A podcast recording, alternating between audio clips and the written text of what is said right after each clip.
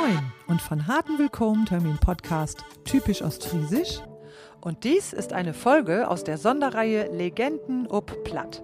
Das gleichnamige Festival fand im August 2022 in der Mühle Neermoor in Mormerland statt. Weil ich dort mit meiner Band auch gespielt habe, konnte ich mit den anderen Musikerinnen und Musikern Interviews für den Podcast aufnehmen. Seid also gespannt auf die plattdeutsche Liedermacherlegende Jan Cornelius, auf den Singer-Songwriter Iko André, auf Folklegende und Gründer von Lawaai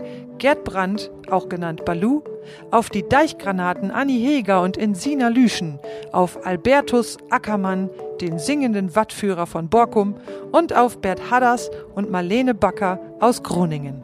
Nicht zuletzt prodig auch noch mit der Organisator von das Festival, Fritz Volkert Dirks, der uns alte Saum brocht hat. Mir hat es riesig viel Spaß gemacht, alle etwas näher kennenzulernen und nu wünsche ich die viel Spaß bei Teulusten und vielleicht auch ein bisschen naulesen auf mein Homepage.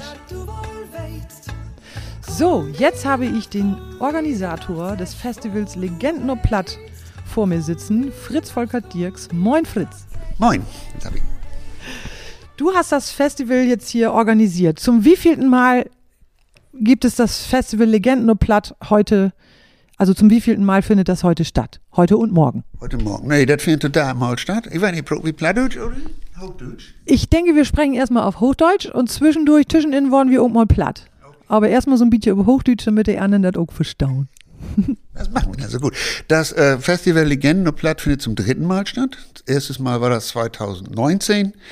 Und zwar, da waren dann die richtigen Legenden, sage ich mal so in Ansprüchen dabei. Da waren dann Helmut Debus, Jan und Jürgen Cornelius und Lawai dabei. Und dann letztes Jahr haben wir eine abgespeckte Version gemacht mit Lawai war dann dabei, die Deichgranaten und Jan Cornelius aufgrund der Corona-Sache. Und dieses eben das dritte Mal und diesmal mit den oberen Legenden platt over die Grenze. Das heißt auch, es sind Gruppen aus Groningen dabei, das ist die Marlene Backer und Bert Haras mit seiner Band, die heute spielen. Genau, ich meine, ich fühle mich natürlich sehr geehrt, dass ich zu einem Festival, das Legenden no Platt heißt, nun auch irgendwie dabei sein darf. Und äh, aber jetzt verstehe ich natürlich, woher dieser Titel kommt, ne? Ja, das war einfach mal so eine. Es war praktisch einfach ein Jugendraum von mir, weil ich früher in den 80er Jahren in einem selbsterwarteten Jugendhaus gearbeitet habe, ehrenamtlich und da schon Konzerte vorbereitet habe. Auch da hieß es einfach umsonst und drinnen hieß es und war zwischen den Jahren ein Folkfestival, nicht? Zu der Zeit, als es auch Strackholden gab und so weiter. Und daraus ist es entstanden.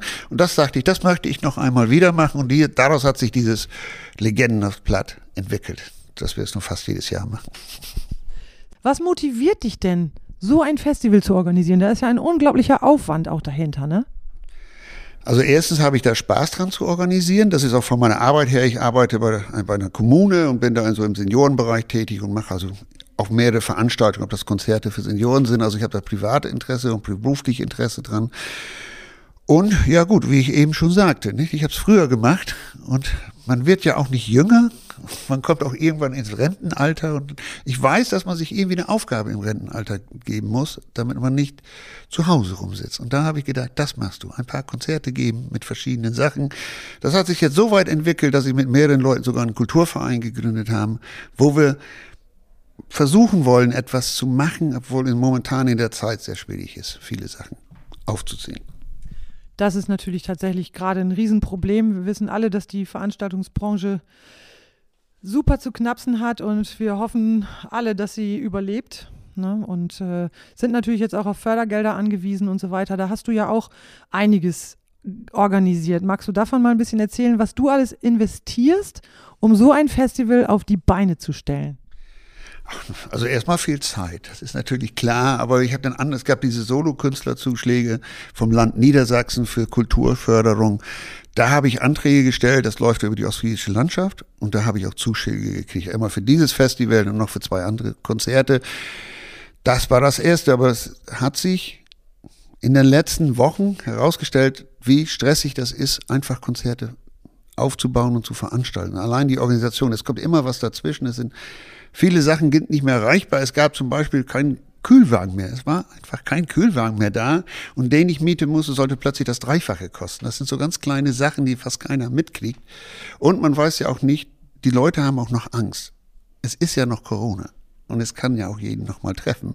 Und darum ist es einfach die ganz große Schwierigkeit, mal was auf die Beine zu stellen. Und zeitlich, ja, zeitlich ist es, weiß ich nicht, was habe ich da investiert? 50, 60 Stunden? Ich wollte gerade sagen, ich glaube, das waren bestimmt mehr. Vor allen Dingen auch im Laufe der Jahre. Ne? Das wird ja sicherlich von Jahr zu Jahr dann auch irgendwie doch einfacher, so ein Festival zu, oder zumindest hat man einen besseren Überblick, weil man weiß, woran man denken muss, oder? Ja, das sollte man meinen, aber der Unterschied ist zum Beispiel im letzten Jahr war ich dann auch wieder, durfte ich ja nur in der Kirche, wo wir das machen, wo sonst immer 270 Leute rein durften, habe ich ja nur 130 reingepackt. Das heißt, ich musste immer eine Reihe freilassen und dann musste immer nummeriert werden. Es musste dies, es musste mit Masken, es musste ein Flucht, Hygienekonzept aufgestellt werden. Das war genauso extrem wie, wie, wie dieses Jahr, ne, wo, wo wieder andere Sachen aufkamen. Aber es wird nicht einfach, in dieser Zeit, in der Corona-Zeit Konzerte zu organisieren. Nicht? Das ist einfach das Problem. Und wie gesagt, das Publikum ist auch noch sehr zurückhaltend, leider. Also da kann ich aus, aus äh, von der Seite der Künstler jetzt sagen, dass das unglaublich wertvoll und kostbar ist, dass Menschen wie du sowas tun. Natürlich, klar, du kannst natürlich auch nicht die Bedingungen verändern, aber du kannst auf jeden Fall erstmal, du hast eine, einen Rahmen geschaffen, wo wir hier jetzt dieses Festival haben und ähm, ich wünsche mir natürlich, dass hier die Bude voll wird heute Abend und morgen Abend auch, aber wir wissen auch, da hätte viel, viel mehr verkauft werden können. Was ähm, ist für die Zukunft geplant? Wie schaust du in die Zukunft, was dieses Festival angeht? Also was dieses Festival angeht, also erstmal, wir werden mal sehen. Ich werde erstmal dieses Festival hinter uns bringen und dann werden wir sicher vielleicht dann überlegen, sind wir vielleicht nochmal ein Festival im nächsten Jahr zu machen. Nicht diese Größe, sondern nur einen Tag. Also wieder mit drei Gruppen. Das ist, denke denk ich, sicher ausreichend. Und dafür werden wir aber auch wieder unbedingt Fördermittel beantragen müssen, weil ohne dem trägt sich das Teil nicht. Oder man muss, ist bei Eintrittskarten von über 40 Euro, die du keinen keinen Menschen zumuten kannst.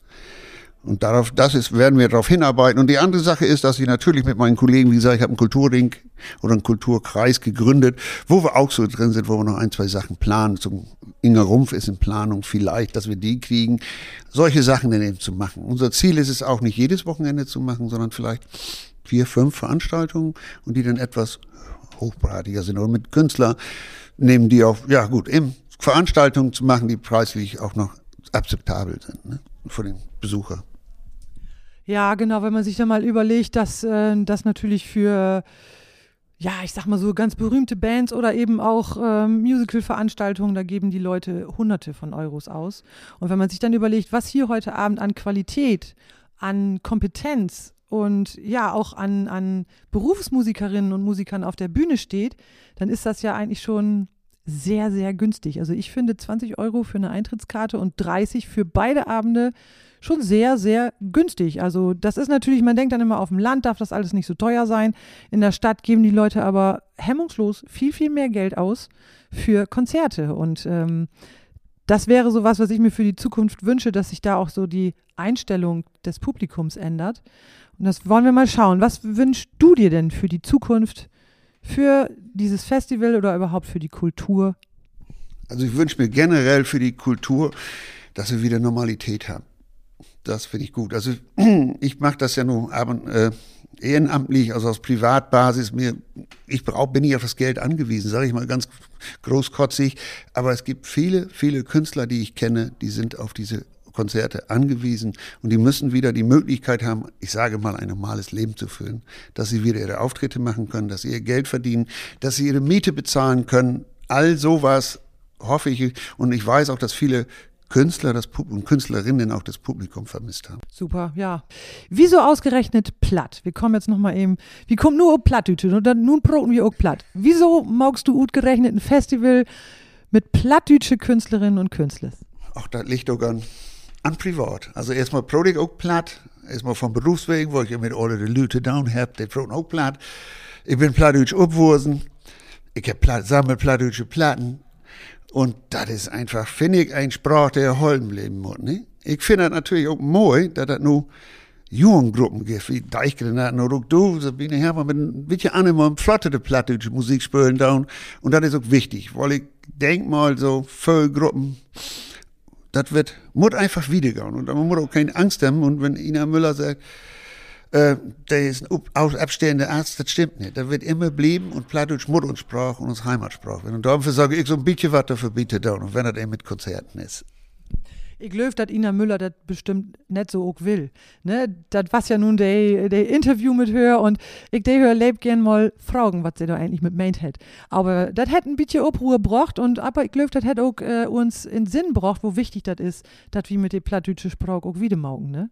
Gibt das ein plattdeutsche Wort, Ausdruck, irgendwas, was die besünnes an hart liegt oder vielleicht einfach was, was die im Moment infällt. Was fällt die so spontan in? Oh platt. also was mir immer infallen da so ganz spontan das ist immer wenn ich an ich sage auch die Bille sind so oh, in meine Oma die sich immer gib mal den Trackpot her, ich wollte noch Tast Tee haben. Das ist so eine Erinnerung, wo ich an meine Oma hatte, immer die Heildagen, oder mein Mutter wäre genauso, die Heildagen wäre die Trackpot auf, irgendwie auf oben oder Trock die Tee für so kennen, nicht? Also das ist so eine Erinnerung, die ich sicher nicht vergessen. Das fällt mir spontan hin. Und sonst habe ich gar nicht kein Worten oder was. Das ist hier wunderbar, das Wort Trackpot, ne? Geef mal das Trackpot her, ich muss noch einen Tee haben. Das, was hält das auf Hochdeutsch, sag ich ihm? Ja, gib mal die Teekanne her, ich möchte noch gerne einen Tee haben oder so, ne? Der Trackpot, der Ziehtopf, kann man eigentlich sagen. Also die Teekanne, in der der Tee zieht. Das ist der, der Trackpot. Trecken he heißt ja ziehen. Toller Ausdruck, Dankeschön. Fritz, ich danke dir von Harten für das neue Interview und äh, ja, das macht man also wieder gaun, das Hobig von Harten und äh, ja, und da tun und da noch in, in Zukunft ein Hellbild maugst. Fein, wir bedanken mich. Ja, und dir herzlichen Dank fürs Zuhören. Damit du immer über meine Konzerte oder auch die neuen Podcast-Folgen informiert bist, trage dich gerne in meinen Newsletter ein. Einmal im Monat verschicke ich die neue Post mit Neuigkeiten und wer den Newsletter abonniert, gehört zu den Frünen kann dann auf meiner Homepage einiges herunterladen, wie zum Beispiel meine Kurzgeschichte über den CD-Koffer, die unveröffentlichte Audioaufnahme von unserem plattdeutschen Cover vom Beatles-Song Here Comes the Sun und einiges mehr. Schreibe mir aber auch gerne eine Mail, besuche mich auf Instagram oder Facebook oder folge mir da oder abonniere meinen Podcast bei Apple. So hilfst du dem Podcast und damit auch mir als Künstlerin zu mehr Reichweite und das hilft mir sehr weiter. Dankeschön. Ich freue mich auf die Bit Animal. Leefst du, mein, leefst du, mein, dann musst du gehen.